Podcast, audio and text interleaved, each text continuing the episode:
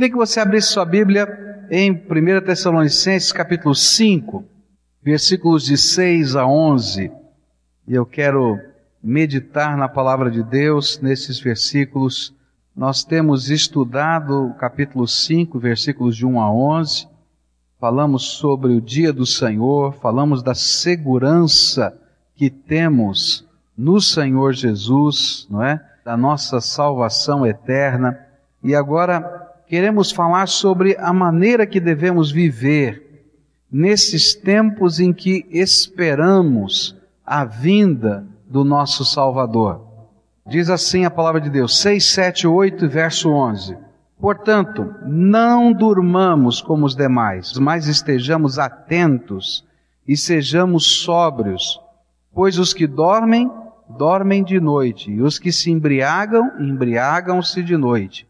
Nós, porém, que somos do dia, sejamos sóbrios, vestindo a couraça da fé e do amor e o capacete da esperança da salvação. Agora, verso 11. Por isso, exortem-se e edifiquem-se uns aos outros, como de fato vocês estão fazendo. Pai querido, dá-nos a tua graça e ajuda-nos a compreender a tua palavra. A tua palavra é viva, é eficaz, a tua palavra não volta vazia, ela cumpre os teus propósitos. Por isso clamamos que o teu Espírito Santo aplique a tua palavra aos nossos corações. Nós oramos no nome de Jesus, o nosso Salvador. Amém e amém, Senhor. Nesse terceiro bloco desse texto, o apóstolo chama nossa atenção àquela nova igreja, para o fato de que eles eram filhos do dia, ou filhos da luz. Naturalmente, nesses tempos em que aguardamos a vinda do Senhor, nós temos que entender como devemos viver. Se Jesus está voltando, se o dia do Senhor é dia de juízo, se nós temos a segurança da salvação, então qual é o nosso papel nesses dias? O que é que Deus está esperando que estejamos vivendo? De que maneira Ele imagina ou Ele deseja que nós estejamos vivendo? E é disso que o apóstolo Paulo vai falar. E ele vai colocar algumas expressões para gente que são metáforas. Ele vai usar várias figuras para que a gente possa entender o nosso papel como servos de Deus nesses últimos tempos. A primeira figura que ele usa é a figura de sono. Ele diz assim: não durmam, não é? Vocês são filhos do dia, vocês são filhos da luz, vocês são servos de Deus nesse tempo, então não durmam. E esta é a primeira expressão. Não durmamos como os demais, pois os que dormem, dormem de noite, e os que se embriagam, embriagam-se de noite. Nós, porém, que somos do dia, sejamos sóbrios. Essa é uma figura de linguagem que denota a indiferença para com a sua própria salvação, ou ainda um estado espiritual de acomodação e de letargia. É como se nós estivéssemos sabendo todas estas coisas e a gente não tivesse nem aí. É verdade, Jesus está voltando. Tudo bem. Muita gente está indo para o inferno. Tudo bem. Os dias são dias difíceis. É, tudo bem. O que eu tenho a ver com isso? Eu estou na minha. E aí a Bíblia diz que nós estamos espiritualmente, quando assumimos esse tipo de atitude, dormindo. Ah, eu estou cuidando da minha vida, estou cuidando dos meus negócios, eu estou cuidando do meu próprio reino, eu estou cuidando dos meus próprios interesses, que Deus cuide dos seus. E aí a gente está num contexto de vida completamente apática do ponto de vista espiritual. Olha só o que a palavra de Deus fala em Efésios, capítulo 5, versículo 8 em diante. Porque outrora vocês eram trevas, mas agora são luz no Senhor. Vivam como filhos da luz. Pois o fruto da luz consiste em bondade, justiça e verdade. E aprendam a discernir o que é agradável ao Senhor. Não participem das obras infrutíferas das trevas, antes exponham-nas à luz, porque aquilo que eles fazem em oculto, até mencionar, é vergonhoso, mas tudo que é exposto pela luz torna-se visível, pois a luz torna visíveis todas as coisas. Por isso é que foi dito: Desperta, ó tu que dormes, levanta-te dentre os mortos, e Cristo resplandecerá sobre ti. Não dormir é ter um estilo de vida que faz com que a luz de Jesus brilhe nessa terra. O que Deus está querendo de nós é que a bondade dele seja vista pelos homens através das nossas mãos, dos nossos lábios, dos nossos gestos. O que Jesus deseja é que nesses tempos em que ele anseia ver as pessoas salvas, a justiça dele, aquilo que ele tem feito para nossa justificação, para nossa transformação, possa ser percebido pelas pessoas na minha vida. Cada vez que você é transformado pelo poder de Deus de alguma maneira, cada vez que isso acontece, a justiça de Deus se manifesta. Eu me lembro de um colega pregador, e ele foi pregar no norte do país. Lá naquela ocasião, tinha um amigo dele dos tempos de farra. E ele viu lá na cidade dele que aquele pregador é, estaria lá naqueles dias. Ah, eu conheço esse homem. Esse homem, olha, você não pode imaginar. É, olha, eu conheço, eu conheço. E aí, aquele homem sentou-se, amigo, lá do passado, numa das primeiras filas da igreja. E aí o pregador chegou, a hora que ele entrou no púlpito, ele acenou, tá vendo? Estou aqui. O pregador cumprimentou, e ele continuou acenando e tal, e falando, mandou um bilhetinho. Quero ver o que é que você vai falar. Eu te conheço. Mandou um bilhetinho. O bilhetinho chegou, o pregador leu, deu um sorriso para ele, ele sorriu. É, eu quero ver, tô aqui. E aí o pregador foi ao púlpito, né?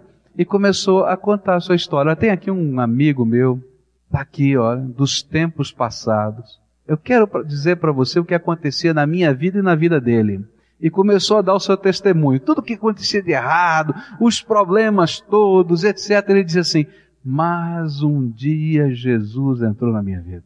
E ele começou a fazer essa, aquela, aquela outra, aquela outra, aquela outra mudança. E eu estou aqui hoje porque Jesus transformou a minha vida. Daí ele desceu do púlpito, foi perto daquele colega e disse: E você, rapaz? Jesus já mudou a sua vida? Eu acho que ele saiu, né? O tiro saiu pela culatra naquele dia, né? Por quê?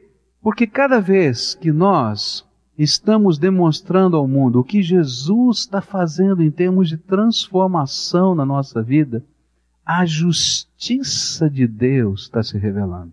A justiça de Deus, naturalmente, ela vai se revelar naquele dia do juízo, de uma maneira veemente. Naturalmente, ela está se revelando em ações de Deus de justiça na terra. Mas é importante que você entenda que nós temos sido beneficiados por um presente tremendo. Um dia, Jesus morreu na cruz do Calvário por nós. E ele se tornou justiça por nós. E a justiça foi ele tomar os meus pecados ali na cruz. E o poder da cruz é que me salva. O poder da cruz é que me transforma. E o que é que Deus quer que nós estejamos vivendo nessa terra, nesse tempo? que nós não estejamos dormindo diante disso, nós nos tornemos um luzeiro de Deus aqui na terra, dizendo: há esperança, há justiça, há intervenção de Deus, há milagre, há toque da graça, há uma verdade que está funcionando, que não pode ser enrolada.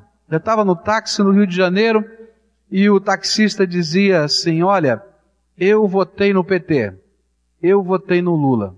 Eu tinha tanta esperança que aquele discurso todo de tantos anos fosse verdade. Mas cada semana que passa que eu escuto mais uma falcatrua, mais um escândalo, eu me entristeço todo. Sabe por quê? Porque agora eu não acredito em mais nada, eu acho que não existe verdade em ninguém. É interessante, o taxista lá dirigindo, no centro do Rio de Janeiro, dizendo isso. Sabe por que, que o Senhor quer que você não durma espiritualmente? Que você não esteja apático? Porque essa sensação de desesperança, ela não é só política, ela não é só econômica, ela é da vida. Tem jeito? Será que funciona? Será que existe alguma verdade em que eu posso crer? Olha, fulano está errado, Beltrano está errado, os pregadores estão caindo em pecado. E aí, como é que é? E sabe o que eu quero dizer para você? Jesus é a verdade que brilha. Ele é nossa segurança. E não dormir nessa terra, sabe o que é? É andar por essa terra brilhando a graça de Deus e apontando. Há uma verdade. A verdade não é o pastor A, B ou C, não é a igreja A, B ou C, porque onde existirem homens vai haver pecado, vai haver defeito. A verdade é Jesus. Mas essa verdade brilha, a verdade de Jesus brilha através da tua vida e gera esperança no coração das pessoas. Por isso o apóstolo Paulo diz assim: não durma. E se você estiver dormindo espiritualmente, acorda, porque Cristo quer brilhar através da sua vida. E é interessante que quando nós estamos acordados, vivendo uma vida espiritual cheia do poder dele, nós somos capazes de discernir as coisas que estão acontecendo nesse mundo e entendê-las. Mas quando nós estamos dormindo espiritualmente, nós não conseguimos discernir nem entender o que está ocorrendo ao nosso redor. Jesus disse aos seus discípulos que aquela noite era a noite de Satanás, a noite em que ele seria preso. Jesus disse aos seus discípulos que ele seria preso. Jesus disse aos seus discípulos que ele precisava vigiar e orar. Ele levou três dos seus amigos mais íntimos para estarem com ele no jardim e orarem, inseparado, enquanto os outros todos estavam mais ou menos a uns 20, 30 metros de distância de Jesus. A Bíblia diz a um tiro de uma pedra, mais ou menos isso, 20, 30 metros de distância daquele grupinho, e estavam ali também para orar. E é interessante que, apesar de ser a noite em que Satanás estava armando as maiores armadilhas, apesar de ser a noite de despedida, Apesar de ser um tempo em que Jesus, com tanta veemência, disse que era tão importante, sabe o que aconteceu? Você sabe. Os discípulos dormiram. E quanto eles dormiam, eles não eram capazes de discernir as coisas que estavam acontecendo. Eu quero dizer, meus irmãos, que muitos crentes estão dormindo espiritualmente. E não conseguem discernir o que está acontecendo dentro da sua casa, o que é que está acontecendo com a sua família, não conseguem discernir o que agrada a Deus do que entristece o Espírito Santo, não conseguem discernir as armadilhas de Satanás à sua volta, não conseguem discernir porque estão dormindo. E aí a gente começa a viver um estilo de vida que envergonha Deus, porque a gente se envolve com as obras das trevas ao invés de viver à luz de Jesus.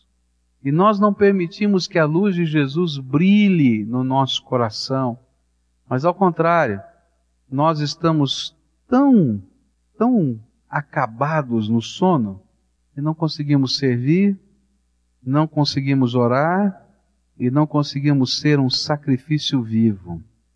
E nos tornamos aquele povo que está na igreja, que sabe a linguagem certa, que sabe até os versículos da Bíblia para os problemas que vive, mas que está tão frio, tão frio, que se esfriou o amor a Jesus no coração. Tudo é enfadonho. Você já pensou, Paulinho falou de um culto de 12 horas, você já pensou se esse culto que começou para alguns às 10 e meia, porque alguns não aguentam não chegar às 10 e meia, chegam 11 e 5, 11 e 10, 11 e 15, e quando chega meio-dia levanta. Eu fico doido de raiva com isso. Dá meio-dia, chegou 11h15, dá meio-dia e levanta. Já viu isso acontecer? Eu sou eu que vejo, né? Acho que só só eu que vejo, né? Você já pensou aquele povo da África chegando sete horas da manhã e adorando a Deus? E adorando a Deus? Sem tempo. Eles não têm muitas das coisas que nós temos, mas eles têm um ardor que nós não conhecemos. Você sabe o que está acontecendo na Nigéria? gente vindo de todos os lugares, nas grandes conferências que são feitas, em lugares abertos, porque não existe lugar coberto para caber o tanto de gente que vem. E as pessoas, Nigéria é um país de legislação muçulmana e tem chegado àqueles encontros de evangelização mais de um milhão de pessoas. Aquele povo vem e não tem onde ficar, vem das aldeias, vem das, das chacras, vem dos lugares e, e ficam lá no meio do campo, acampam lá e vêm para adorar a Deus e vêm trazendo a tribo toda, o, o povo todo, e celebram na presença de Deus e adoram na presença de Deus. Mas sabe o que é que Deus está fazendo com o povo que está desperto? Deus está fazendo milagres no meio daqueles campos. Deus está curando pessoas.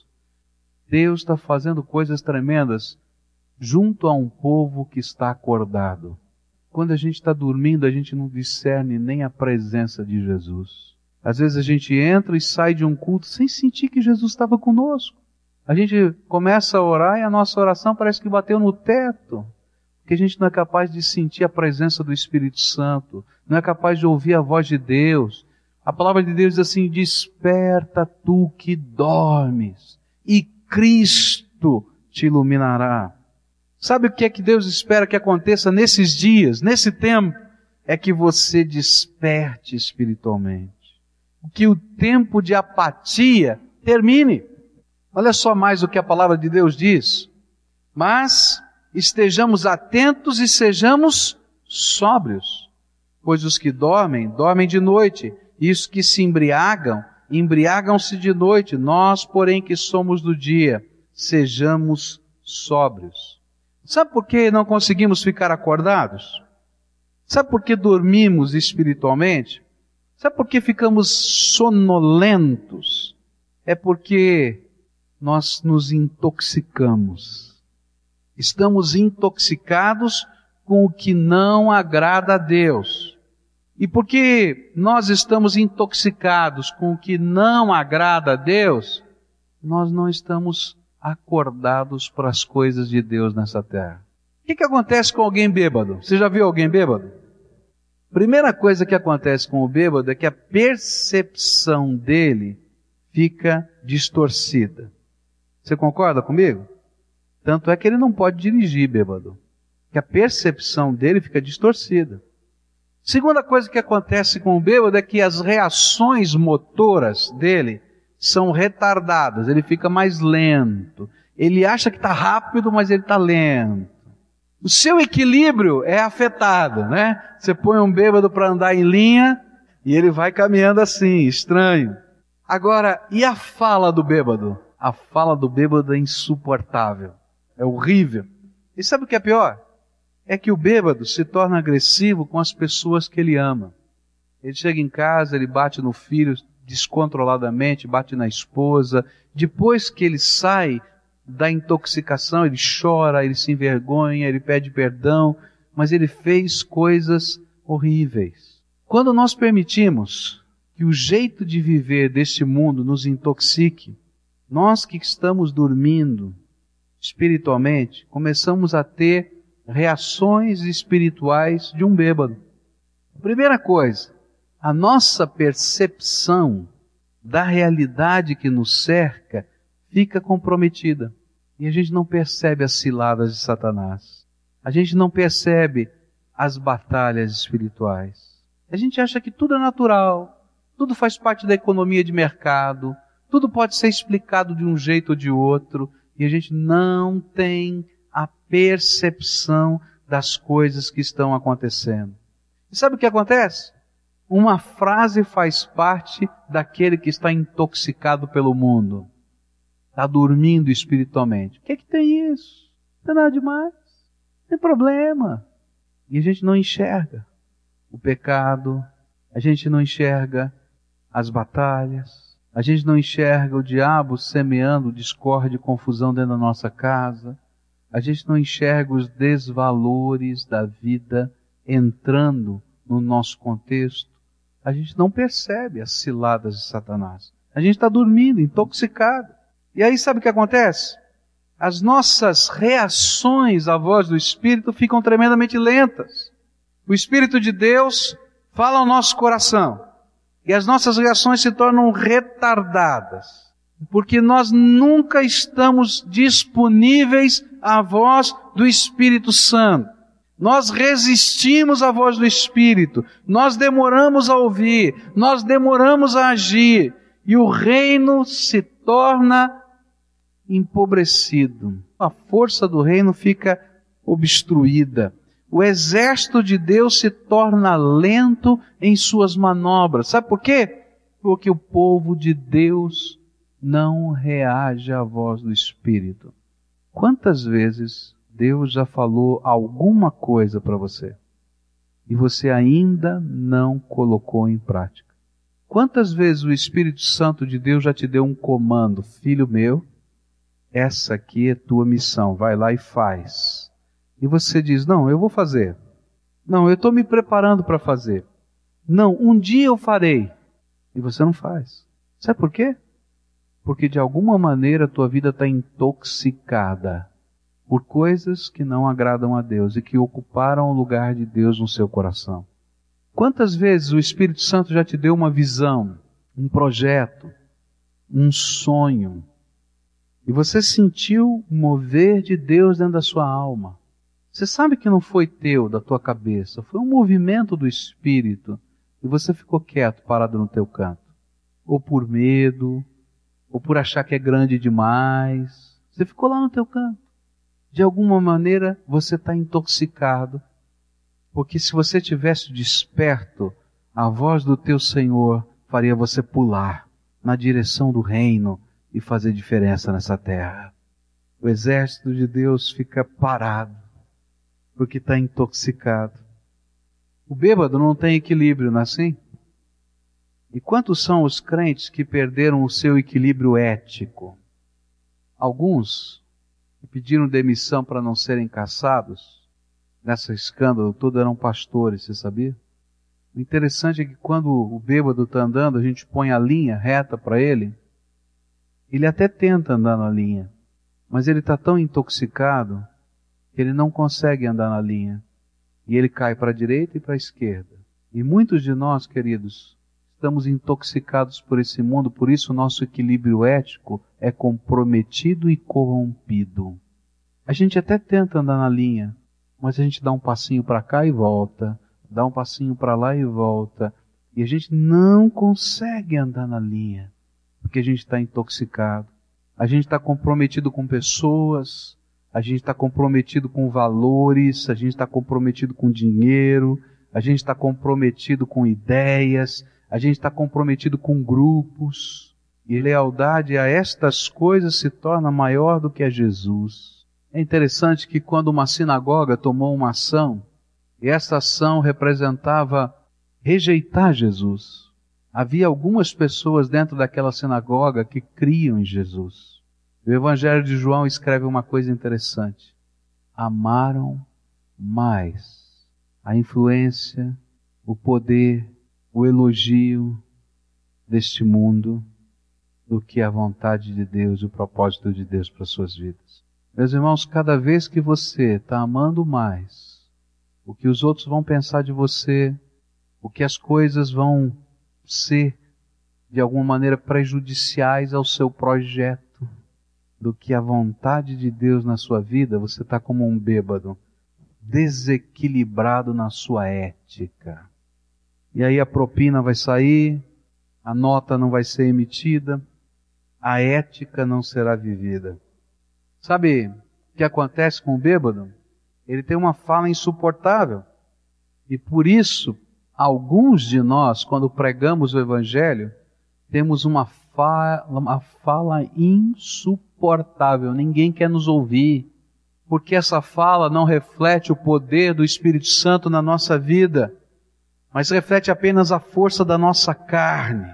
Por isso as nossas ações se tornam mera religiosidade, ao invés de vida e poder de Deus. E aí, como as pessoas não aguentam o papo de um bêbado, eles não aguentam o papo de alguns crentes. E eles olham para a vida daquela pessoa e dizem: Você está falando isso para mim? que é isso, rapaz?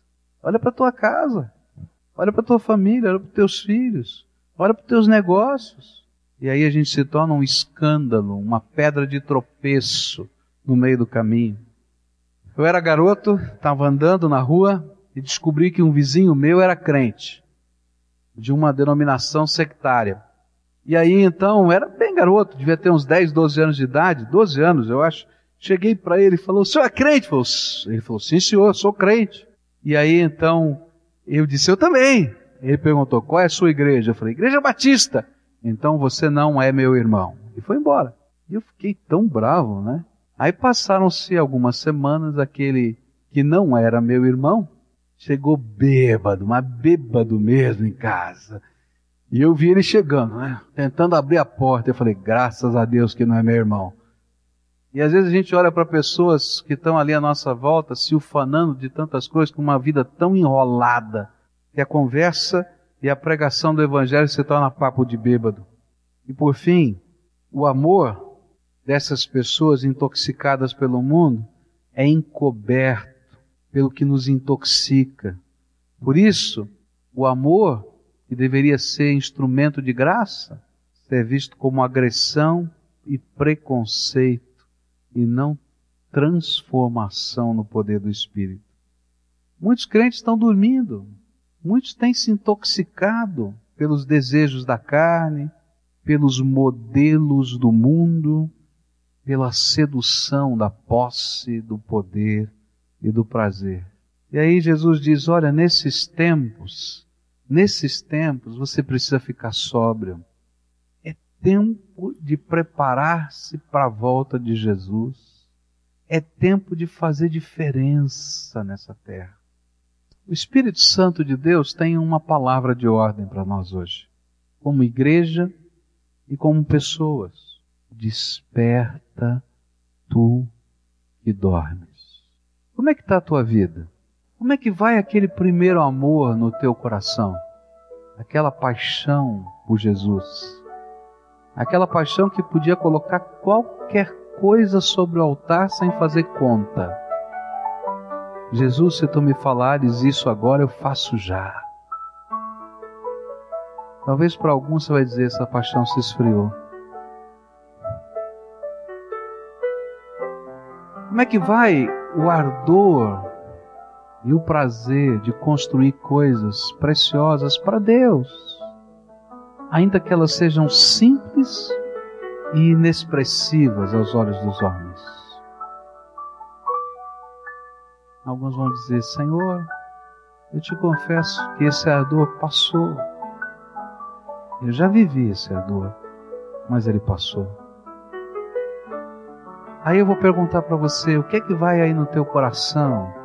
O que é que está intoxicando a tua alma? O que é que quando você fecha os olhos para dormir, continua rodando na tua cabeça e você nem consegue descansar? Passa rápido, rápido, rápido, rápido, rápido, rápido, rápido. Não tem tempo nem lugar para Jesus aí. Estas coisas a gente tem que tirar.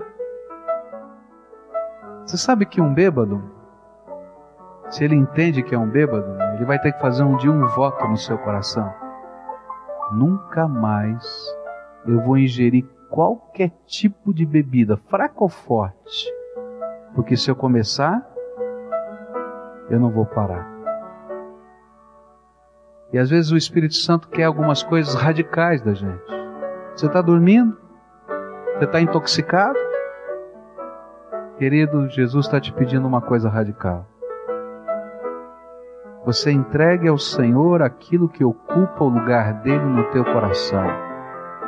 E aí o Espírito de Deus vai dizer: Desperta, filha. A glória do meu filho Jesus vai brilhar em você. E querido, quando a glória de Deus brilha na gente, a gente fica viciado. Eu não sei se essa é a melhor palavra, mas eu quero dizer para você o que acontece.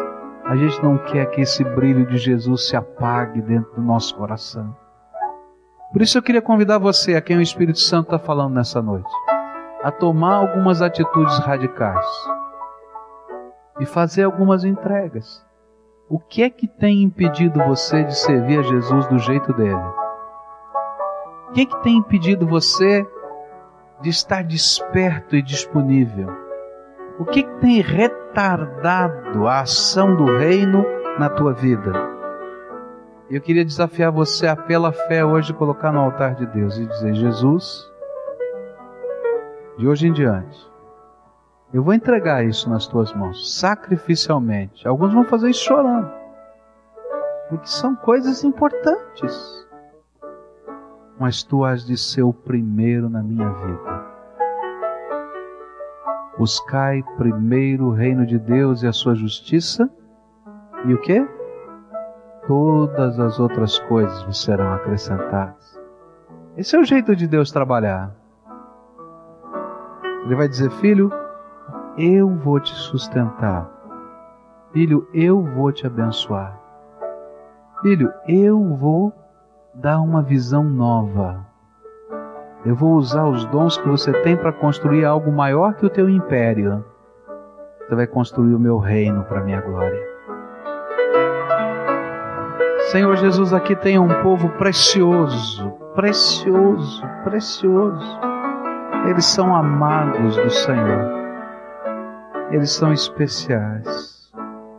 O Senhor tem planos, planos tremendos, planos de bênção, planos de paz para derramar sobre eles. E eles estão aqui para dizer: perdão, Jesus, tenho estado dormindo. Perdão, Jesus, tenho estado intoxicado. Não tenho reagido à voz do teu espírito.